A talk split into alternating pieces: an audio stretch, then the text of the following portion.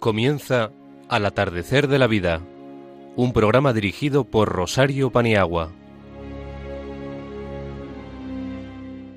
Buenas tardes a todos, queridos amigos de Radio María. Con nuestros mejores deseos de mucha salud y mucha paz, vamos a comenzar.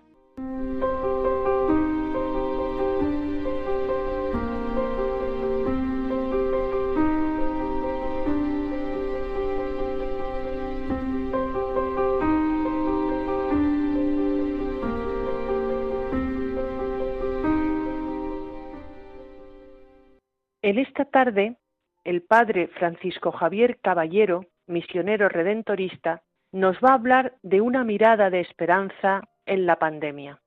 Quien nos habla expondrá cómo el arte y la belleza ayudan en el dolor que estamos mundialmente viviendo. Esto será precedido de Ágata Fernández que hablará del silencio y la música. Gloria Merino, por su parte, nos va a compartir acerca de la misa, y en ello la adoración eucarística. Ana Rodríguez sobre el apego. Alberto Bonilla, la nueva normalidad. Pablo Rodríguez Osorio recitará un poema suyo llamado Agosto se despide. La música que ha elegido Araceli Paniagua es el Ave María de Schubert en la voz, en esta ocasión, de Ainhoa Arteta, ya que fue cantada sin público en Nuevo Bastán destinado a todos los que estaban en casa en el confinamiento. Contaremos en control con la ayuda de Yolanda Gómez, con el deseo de pasar una hora juntos en esta gran familia de Radio María, casi en vísperas de la Natividad de la Virgen, adelante.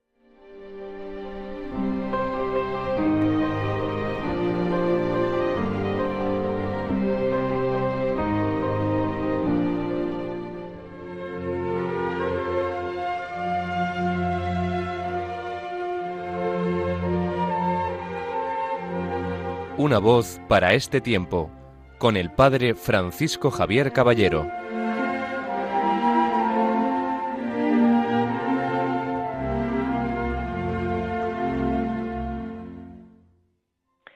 Buenas tardes, Padre Francisco Javier.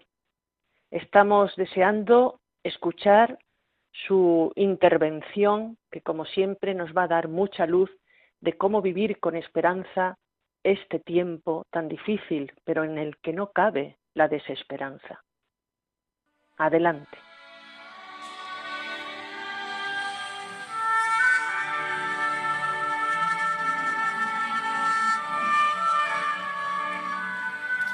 Queridos amigos de Radio María, queridos oyentes, muy buenas tardes.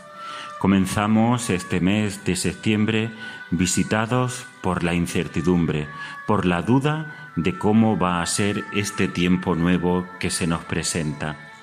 Desde el mes de marzo la humanidad está viviendo un tiempo de pandemia, está viviendo un tiempo distinto, diferente y desgraciadamente triste en la mayoría de los casos.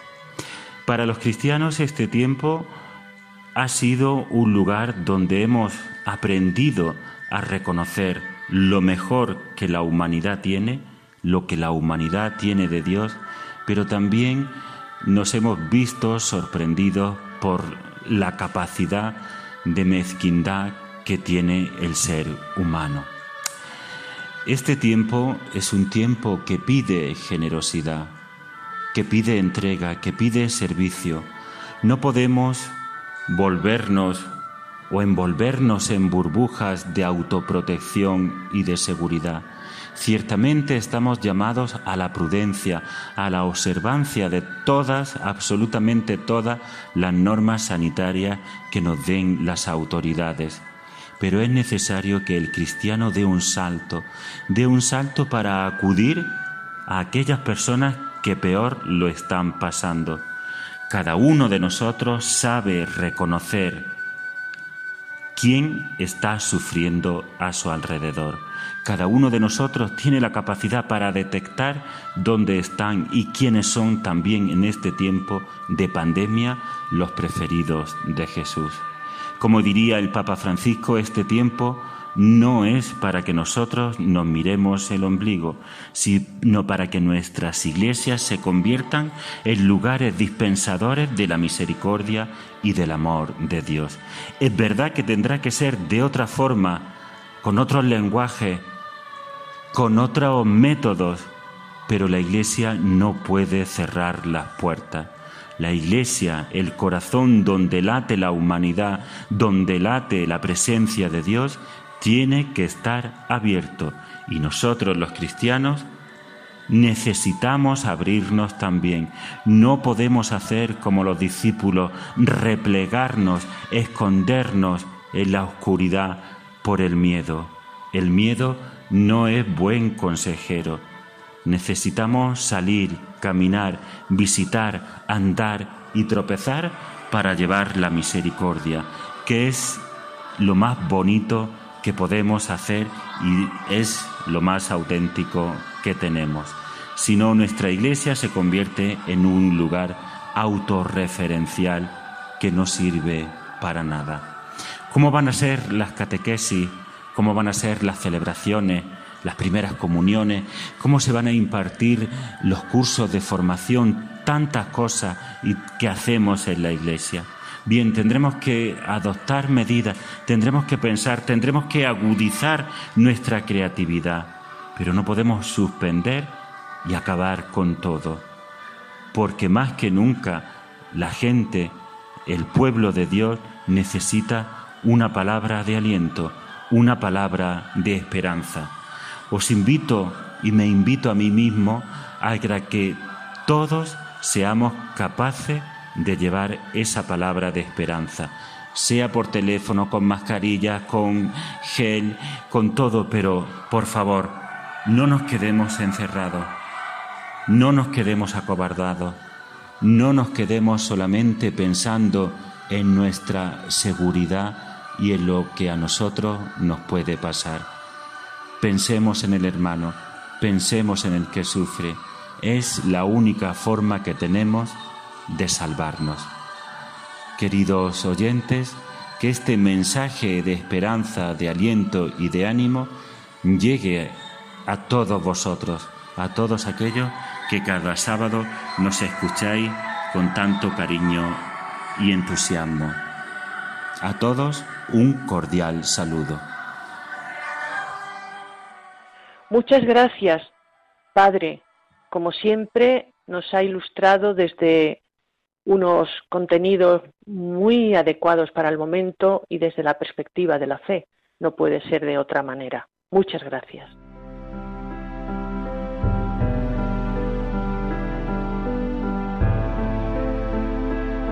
La sabiduría de los mayores con Rosario Paniagua.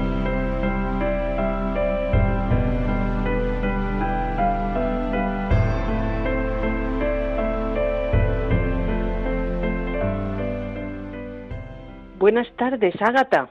Hola, buenas tardes, Charo. Esperemos que hayas pasado unos buenos días de vacaciones, pero ahora ya nos toca trabajar para la radio y para No, no, no he tenido vacaciones, he tenido un reposo. por el pues pero vamos, estoy bien. Bienvenida de tu reposo y ahora a ponernos las pilas para trabajar por la Virgen. Seguro que has preparado algo muy bueno que estamos deseando escuchar. Adelante. Vale. Queridos amigos de Radio María, Hoy os voy a hablar sobre la música y el silencio. No podemos ser felices si estamos esperando vivir todo el tiempo de la manera más intensa posible. La felicidad no tiene que ver con la intensidad, sino con el saber equilibrar las emociones de una manera ordenada, rítmica y armoniosa. La música es placentera, no solamente por sus sonidos, sino también por el silencio que hay en ella. Si no se alternaran los silencios con el sonido, no habría ritmo. Si procuramos ser felices llenando con sonidos todos los silencios de nuestra vida, si intentamos ser productivos convirtiendo todos los momentos de esparcimiento en trabajo y si nos esforzamos por ser reales convirtiendo todo nuestro ser en acciones, solo lograremos formar un infierno en la tierra. Si torcemos y reformamos nuestra vida para llenar todos sus rincones con acciones y experiencias, Dios se retirará silenciosamente de nuestro corazón y nos dejará vacíos. Por eso, aprendamos a pasar de una actividad imperfecta a otra, sin precipitarnos demasiado, por lo que podamos estar perdiendo. En verdad que cometemos muchos errores, pero el mayor de todos es sorprenderse por ellos como si esperáramos no cometer nunca alguno. Muchas gracias, Ágata. Has hecho una buena síntesis del silencio y la palabra y te estamos muy agradecidos por tu aportación. Ágata, muchas gracias, cuídate mucho. Muchísimas gracias, Charo.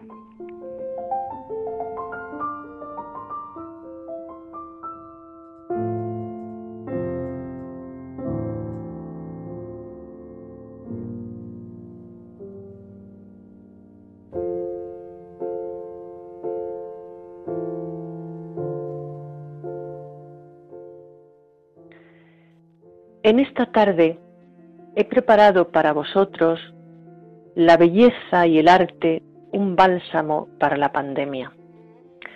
Ante esta situación que estamos viviendo, los modelos de afrontamiento son múltiples, dependiendo en gran medida del mundo de valores, creencias, compromiso.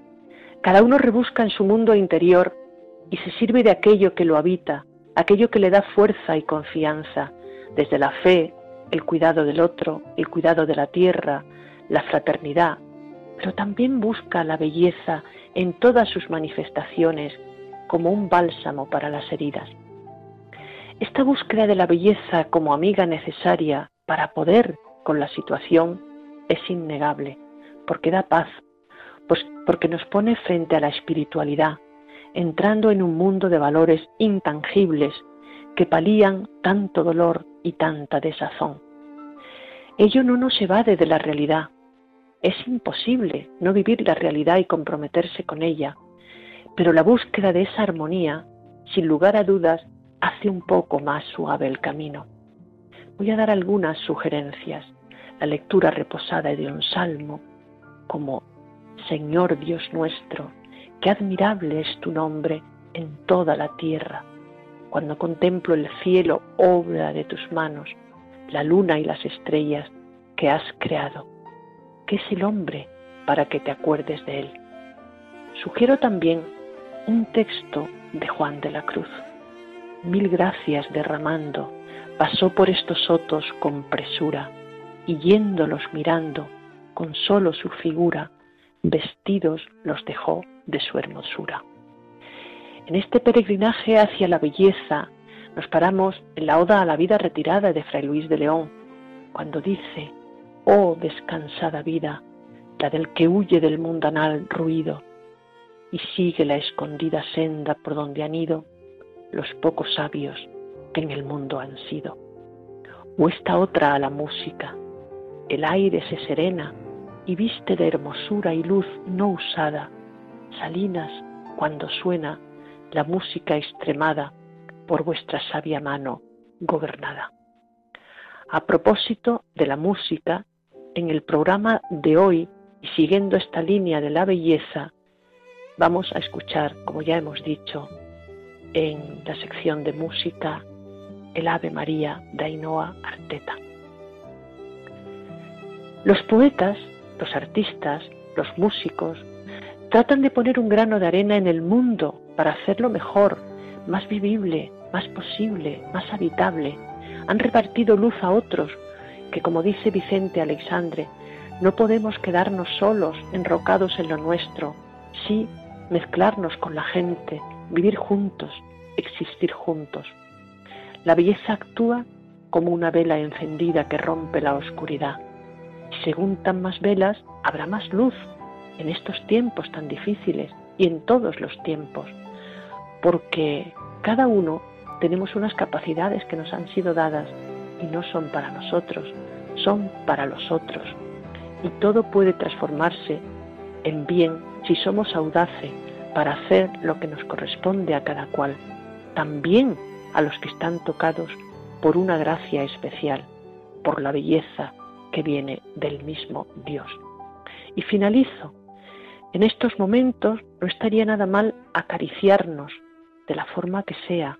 Así lo sugiere el jesuita Rodríguez Olaizola. Acaricia con las palabras, porque hay mucho silencio herido. Acaricia con los ojos, que hay mucha mirada hiriente. Acaricia con la escucha, que hay muchos gritos perdidos de estancias solitarias. Acaricia con la sonrisa, que sobran muecas burlonas y falta de alegría compartida. Acaricia también con las manos, pues hay frío por dentro que solo cura la ternura. Acaricia con tus dudas, que serán luz en incertidumbres ajenas. Hasta tu tristeza será caricia si consigues volver la canción. Termino, amigos. En definitiva, la belleza, como la luz, se abre paso de la forma que puede cuando encuentra una grieta. Si estas palabras os han dado paz, el objetivo está cumplido, porque en definitiva la belleza y la belleza mayúscula, que es el mismo Dios. Muchísimas gracias por vuestra escucha. Gracias.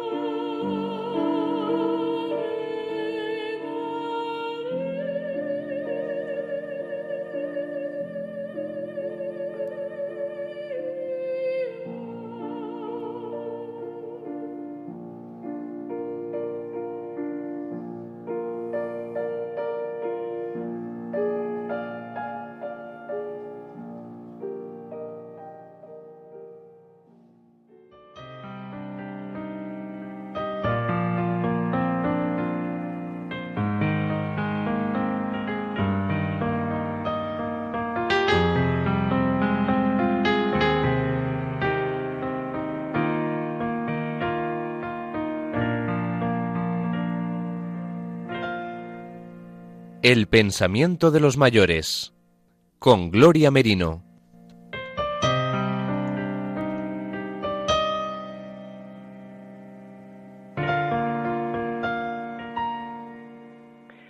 Buenas tardes, Gloria Merino. Buenas tardes, Charo. Con mucha alegría de tenerte entre nosotros un mes más. Escuchamos con atención lo que nos tengas preparado, que será estupendo. Adelante, Gloria. Buenas tardes, queridos oyentes de Radio María. Esta tarde vamos a hablar sobre la adoración eucarística, ya que la presencia real de Cristo en el pan consagrado no termina con la misa, la Eucaristía es custodiada en el sagrario para la comunión de enfermos y para la adoración silenciosa del Señor en el Santísimo Sacramento. El culto eucarístico fuera de la misa, tanto de forma privada como comunitaria, ayuda a permanecer en Cristo, verdadero Dios y verdadero hombre.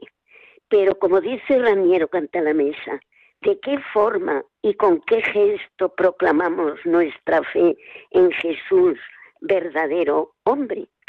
Precisamente con el servicio a los pobres y a los que sufren. Aquel que dijo sobre el pan, esto es mi cuerpo, pronunció estas mismas palabras también de los pobres, cuando hablando de lo que se ha hecho por el hambriento, por el sediento y por el desnudo, declaró solemnemente, a mí me lo hicisteis, identificándose completamente con ellos. Es necesario que la adoración vaya unida con el compartir. Podríamos decir que en el pobre se tiene una presencia de Cristo pasiva, no activa como en la comunión. Ahora bien, los pobres y los que sufren no tienen menos necesidad de amor y solidaridad que de pan, agua y ropa. Jesús dijo, pobres tendréis siempre entre vosotros, pero a mí no siempre me tendréis. Esto es cierto también en el sentido de que no siempre podemos comulgar con el cuerpo eucarístico de Cristo, como nos ha ocurrido ahora con el confinamiento, o en circunstancias diversas, o incluso cuando esto es posible, no dura más que unos momentos, mientras que siempre podemos comulgar con Él a través de los pobres. Cada vez que estamos ante una persona que sufre, especialmente de ciertos sufrimientos extremos, deberíamos oír dentro de nosotros, con los oídos de la fe, la voz de Cristo que nos dice, esto es mi cuerpo, y atenderle con el mismo amor con el que se lo haríamos a Jesús. Recuerdo que hace unos años, visitando a las siervas de María en su convento de Madrid, me enseñaron una sala en la que hay una cama y dentro de ella una imagen de Jesús como si fuera un enfermo. Me dijeron que las siervas, antes de salir para asistir a un enfermo en su domicilio durante la noche o de día, se acercan a esta imagen y le besan la mano pidiéndole su bendición y renovando el pensamiento y el sentimiento de ir a cuidar al mismo Jesús en la persona del enfermo me impresionó, pero qué bonito. Por eso lo hacen con tanto amor y eficiencia. Con todo mi cariño, hasta el próximo día. Gloria Verino, cada día te superas, ¿eh? Estamos muy, muy agradecidos de todo lo que nos das en tus intervenciones. Que tengas mucha salud. es el que me lo da. Claro, que tengas mucha salud y hasta el próximo programa. Igualmente. Muchas gracias, Gloria. Adiós. Adiós, guapa. Mayores y familia, con Ana Rodríguez.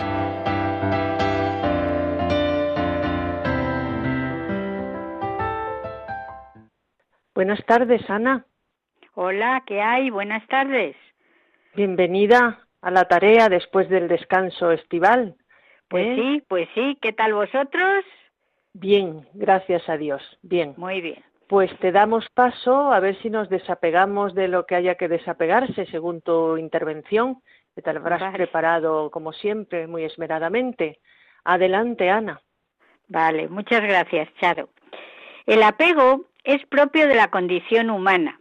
Es un instinto que origina una relación de cercanía hacia algo o hacia alguien. Nos va a acompañar de por vida y responde a esa necesidad que todos tenemos de apoyos seguros o de vínculos sociales. El primer apoyo lo tenemos cuando somos niños, al nacer con nuestra madre, porque es la que nos da seguridad y nos fiamos de ella. Y a medida que vamos creciendo, vamos incorporando apegos a personas, a situaciones, a recuerdos, en los que nos apoyamos porque nos dan seguridad. Pero hoy no voy a hablar del apego a personas, que lo dejaremos para otro momento, sino a lo material. Vivimos en una sociedad consumista donde se nos hace pensar que las cosas materiales es lo que nos va a dar felicidad. Y desgraciadamente este tipo de apego es uno de los principales motivos de sufrimiento. ¿Y por qué? Pues es debido a cuatro motivos. Primero, porque muchas veces pensamos que vamos a durar eternamente. O nos va a hacer felices, o nos va a dar seguridad, o va a dar el sentido a nuestra vida de alguna manera. Todos tenemos apegos a las cosas materiales.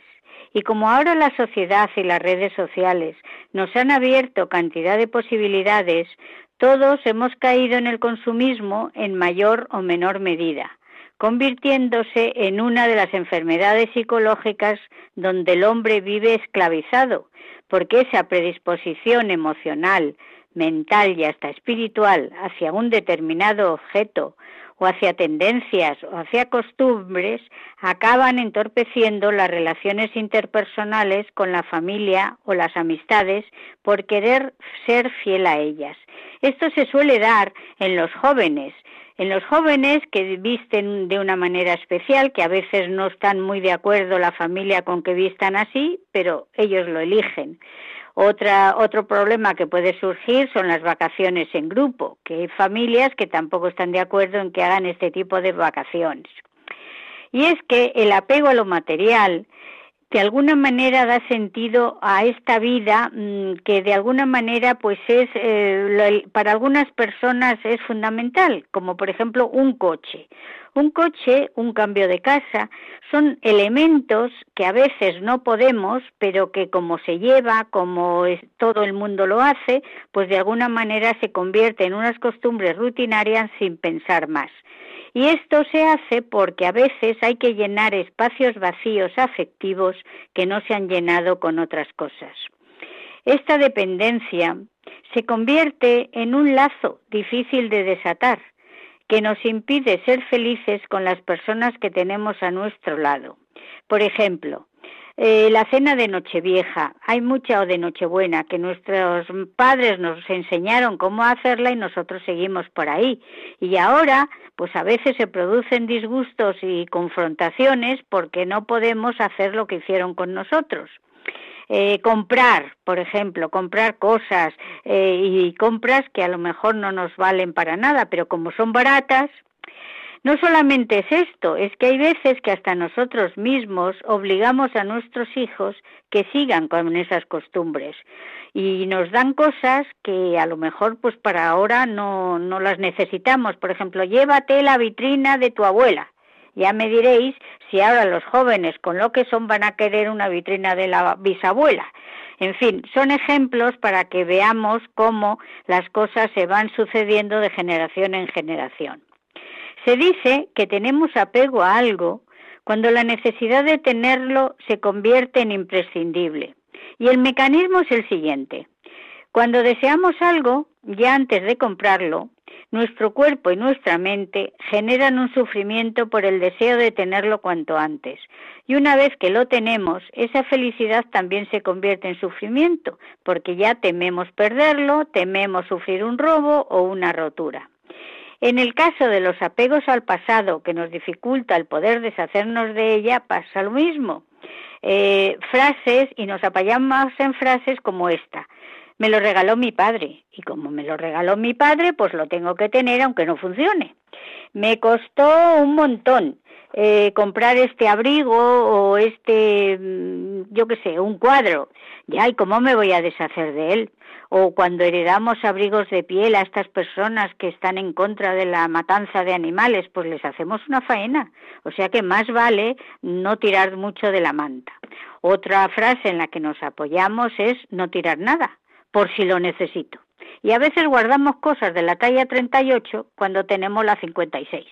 O sea que fijaros a veces que sin sentido nos, nos busca la cabeza para defender determinadas ideas. Bien está tener algún recuerdo, pero no hay que trasladar a nuestra casa la de nuestros padres.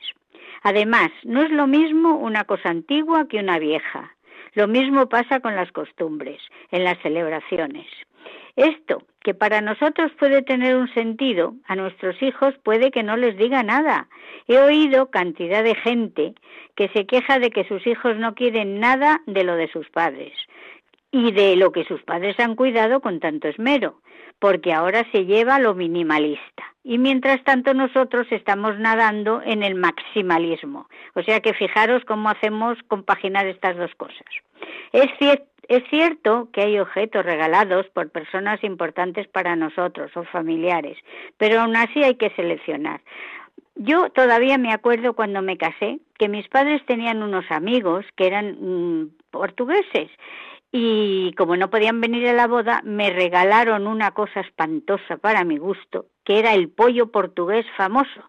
Era un elemento de un cerca de un metro que a ver qué hacía yo con ese pollo. Estaba deseando que se me muriera del todo o le daba yo un estacazo. Así que por eso os digo que hay cosas que molestan más que otra cosa. ¿Y cómo podemos empezar a no tener apego a las cosas? Lo primero, hay que tener voluntad de querer hacerlo, decisión y ser consciente de que todo es temporal y mucho de lo que compramos no lo necesitamos o se queda aparcado en un rincón de la casa que solo vemos cuando vamos a limpiar. A medida que vayamos aligerando nuestros armarios, empezaremos a sentir sensación de libertad interior, paz y serenidad. Se cuenta que en el siglo pasado un turista americano fue a Egipto para visitar a un sabio que era muy famoso y hacerle varias preguntas. Le buscó y cuando dio con él se sorprendió cuando vio a este señor que vivía en una cueva muy simple llena de libros y su único mobiliario era una cama, una mesa y una silla. El famoso turista le preguntó ¿dónde están sus muebles? Y el turista le dijo ¿y dónde están los suyos? Y dijo el sabio, yo es que estoy de paso solamente. Y dijo el turista, yo también, dijo el sabio. Por eso os digo que las cosas son de temporada. La vida en la tierra es corta. Sin embargo, algunos viven como si fueran a quedarse aquí eternamente. Hay que aceptar que todo es temporal, aferrarnos al pasado y guardarlo todo o comprar compulsivamente es un modo de pensar que la vida acaba aquí. Y esto es debido a no querer cerrar etapas por la resistencia al cambio que tenemos todos. Y eso no nos hace libres, sino esclavos, y hasta culpables, si tiramos cosas que hemos, mm, porque pensamos que hemos roto la fidelidad a nuestros padres. Si lo hacemos, podemos caer también en otro error, que es el vínculo mm, de aspecto sentimental. Y por eso hay que cambiar esquemas. Hay que aceptar que todo en la vida es temporal y que no debemos aferrarnos a que vuelva el pasado que no va a volver, entre otras cosas, y nosotros estamos para vivir el presente. Mm, ¿Qué hay que cambiar? Pues, eh, como he dicho antes, hay que cambiar esquemas y hay que priorizar valores. Y de la misma manera que a nuestra edad no podemos usar ropa o calzado y hasta costumbres porque el cuerpo nos ha cambiado, hay que adaptarse al día de hoy existe una ilusión invisible que nos hace creer que lo que es importante para mí va a ser importante para nuestros hijos, y eso casi nunca se cumple. Por eso yo recomiendo hacer limpieza cada X tiempo, para seleccionar, tirar, olvidar o regalar cosas del pasado, para liberarnos y quitarnos peso de encima. Dar salida a esas cosas de hace 50 años que objetivamente pues no tienen demasiada importancia, nos van a aligerar la mente y sobre todo nos lo van a agradecer nuestros hijos cuando tengan que recoger nuestras casas cuando ya no estemos. Y una cosa importante, cuando lo hagamos, hacerlo con plena libertad y sin sentimiento de culpabilidad. Ya cumplieron su misión. El apego, cuando es sano, es bueno, es algo natural. Eh, tener apego a algunas cosas es normal, porque significa que hemos tenido relaciones profundas con el mundo y con las personas con las que nos hemos cruzado. Ciertos objetos pueden hacernos sentir recuerdos agradables que hablan de nuestra historia de vida, de nuestras renuncias, de nuestras victorias, pero no podemos guardarlo todo. Una lección que nos enseña la vida es que nos iremos de este mundo como vinimos, sin maletas, sin mochilas, sin posesiones y solo nos vamos a llevar la experiencia vivida y la marca que hemos dejado en la memoria de nuestros hijos, nietos y amigos. Porque en el fondo nada nos pertenece, las cosas cambian y ninguna es permanente. Es un autoengaño pensar que somos propietarios de algo. Disfrutemos de su uso, pero no de su posesión. El secreto está en amar, y amar significa libertad, generosidad, aprendizaje, y no en querer, que supone posesión. No quiero terminar sin hacer alusión al apego que se puede dar entre personas originando una vinculación afectiva, porque también es importante evitar la dependencia. Y se puede, ya trataremos la relación de una madre con un hijo que ya empieza en el embarazo entre amigos, entre hijos mayores que son incapaces de romper el cordón umbilical, el dejar un trabajo, el dejar la tierra donde nacimos y lo que significa un cambio de casa. Todo eso lo hablaremos en otro momento, porque para romper el vínculo lo hagamos con salud, sin necesidad de caer en situaciones neuróticas. Pero como he dicho, ya lo haremos en otro momento. Espero que haya sido de vuestro agrado. Muchas gracias. Muchas gracias, Ana. Lo que está claro que hay que apegarse a lo que vale y desapegarse de lo que no vale, que está muy clara. Pues sí, hija, porque se va a quedar aquí todo. Pues sí, pero hay algo que no se va a quedar, ¿eh? es el bien que se haga y bueno, esto lo sabes Efectivamente. tú muy bien. Muchísimas gracias por tu aportación, Ana, y seguimos adelante, desapegadas, ¿eh? de lo que hay que desapegarse. Eso es. Muchas gracias, Rosario. Muchas gracias, Ana.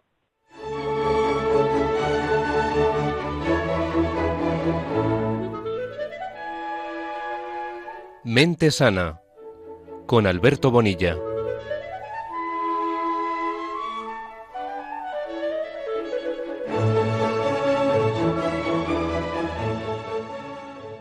Buenas tardes, Alberto Bonilla.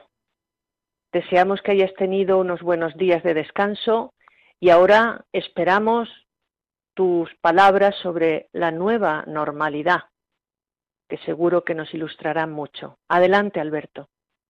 Muy buenas tardes a todos. Muchas gracias, Charo, por tu generosísima presentación. Y bienvenidos, bienvenidos a un programa más, una edición más de Mensana dentro de El atardecer de la vida. La primera, la primera de este eh, curso lectivo nuevo. Em, curso que se enmarca dentro de lo que se está conociendo como la nueva normalidad. Eh, es un nombre que me gusta y me disgusta a partes iguales. Eh, he de reconoceros.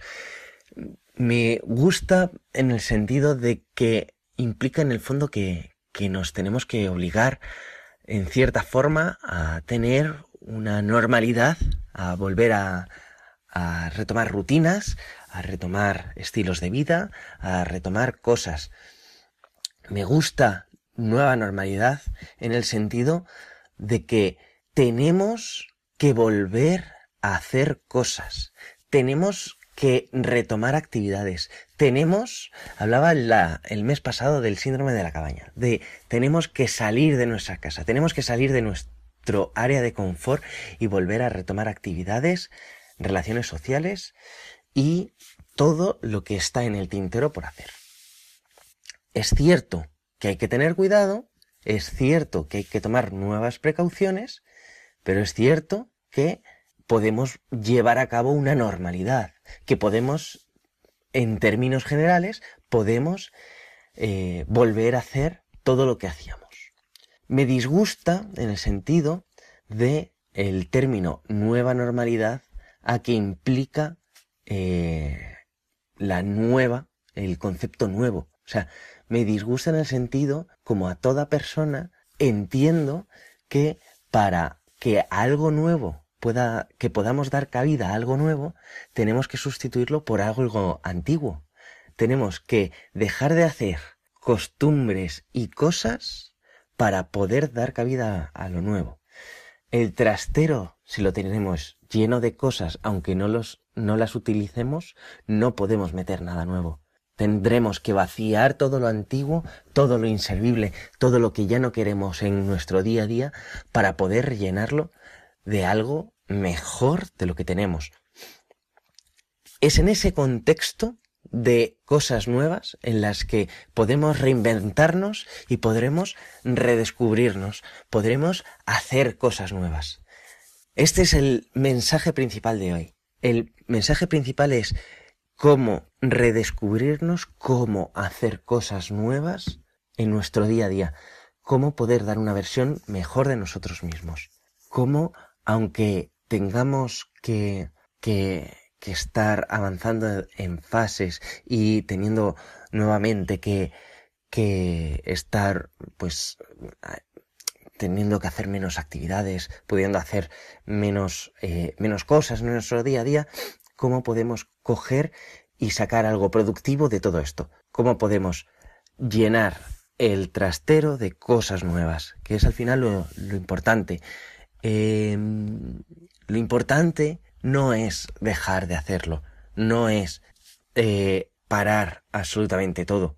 Consiste en volver a hacer lo que hacíamos, pero de una forma mejorada y de una forma más sensata y en un contexto que es que nos está pidiendo lo que nos está pidiendo. Eh, no podemos ver a nuestros hijos, ver a nuestros nietos y darles el, abrazo y el beso que nos gustaría, pero sí es cierto y es una, una reflexión que he escuchado últimamente en las noticias y me ha gustado mucho. Eh, al final tenemos, no consiste en decidir que sí, seguridad total o salud mental total. Porque al final no nos olvidemos que, los, que las personas somos seres sociales. O sea, somos, eh, necesitamos de la persona que tenemos enfrente. Necesitamos de un apartado social de una forma muy incisiva. Entonces, no consiste en quedarnos recluidos. Eso es posible que físicamente pues nos vaya a beneficiar en el sentido de que eh, las probabilidades de coger el coronavirus vayan a ser mínimas. Pero también es cierto, y hay que tenerlo siempre presente, la necesidad de expresar emociones, poder, aunque sea detrás de una mascarilla, poder ver cómo nos sonríe la otra persona y sentir el cariño que nos transmite. El mensaje principal hoy es un mensaje de ilusión y un mensaje de, de impulso a poder volver a tener una nueva normalidad en sentido amplio y no en sentido exclusivo como en ocasiones nos intentan hacer creer. Un abrazo a todos y cuidaos mucho. Muchas gracias, Alberto, por tu gran ayuda para vivir este tiempo que no es fácil, pero que lo tenemos que hacer posible. Gracias, como siempre. Pablo Rodríguez Osorio nos ha preparado un soneto suyo, porque él es autor, es poeta, sobre agosto que se acaba, como una etapa del año para dar comienzo al otoño, pero para vivirlo siempre con ilusión, con nuevas esperanzas en este tiempo difícil. Pablo, adelante.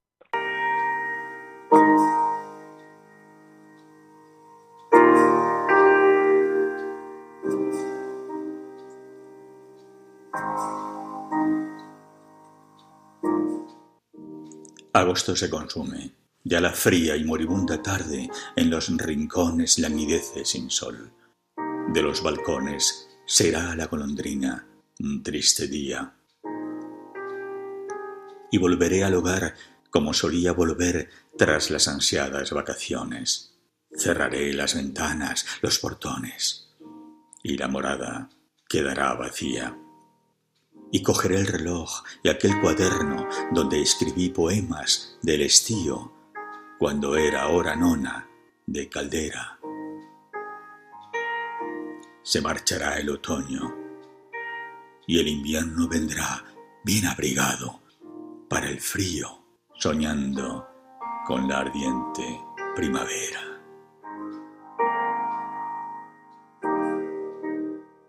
Pablo, agosto se acaba, pero tu presencia entre nosotros en Radio María no.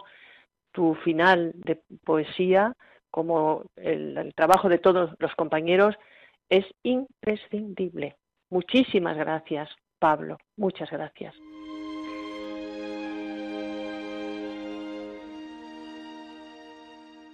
Y gracias a todos, al Padre Francisco Javier Caballero, con una mirada de esperanza en la pandemia, Ágata Fernández, el silencio y la música, Gloria Merino, la misa, la adoración eucarística, Ana Rodríguez con el apego, lo que nos ha expresado, Alberto Bonilla, una nueva normalidad, a Pablo Rodríguez Osorio, agosto se despide de propia creación, Araceli Paniagua por su acertada selección del Ave María de Schubert en la voz de Ainhoa Arteta, en unos días tan marianos como la pronta celebración de la Natividad. A Yolanda Gómez con su sabia mano. Gracias a todos amigos, gracias a todos. Nosotros estamos aquí porque vosotros estáis ahí, porque nos escucháis. Seguimos juntos para conectar por correo postal Radio María al atardecer de la vida, Paseo de Lanceros 2, primera planta, 28024, Madrid. En el teléfono 91 005 3305, diciendo de dónde llamáis y a qué programas os queréis dirigir. Para las personas que no lo han podido oír en directo, tenemos podcast. Para entrar en él, www.radiomaria.es y buscar Al atardecer de la vida 2 y el día que os interese escuchar. Solo nos falta decir que seguiremos juntos en esta gran familia de Radio María y a continuación podéis escuchar la liturgia de la semana y luego otro programa y otro que os va a acompañar muy bien. Volvemos el sábado 3 de octubre, como siempre, de 20 a 21 horas. Y como todo curso que empieza, incorporaremos novedades. Estar atentos porque va a haber nuevas secciones, nuevas aportaciones. Hasta muy pronto, amigos. Ya mismo estamos aquí. Feliz día 8 de septiembre dedicado a la Virgen en su fiesta que se celebra en tantos lugares de España. Que ella nos proteja. Hasta muy pronto, amigos.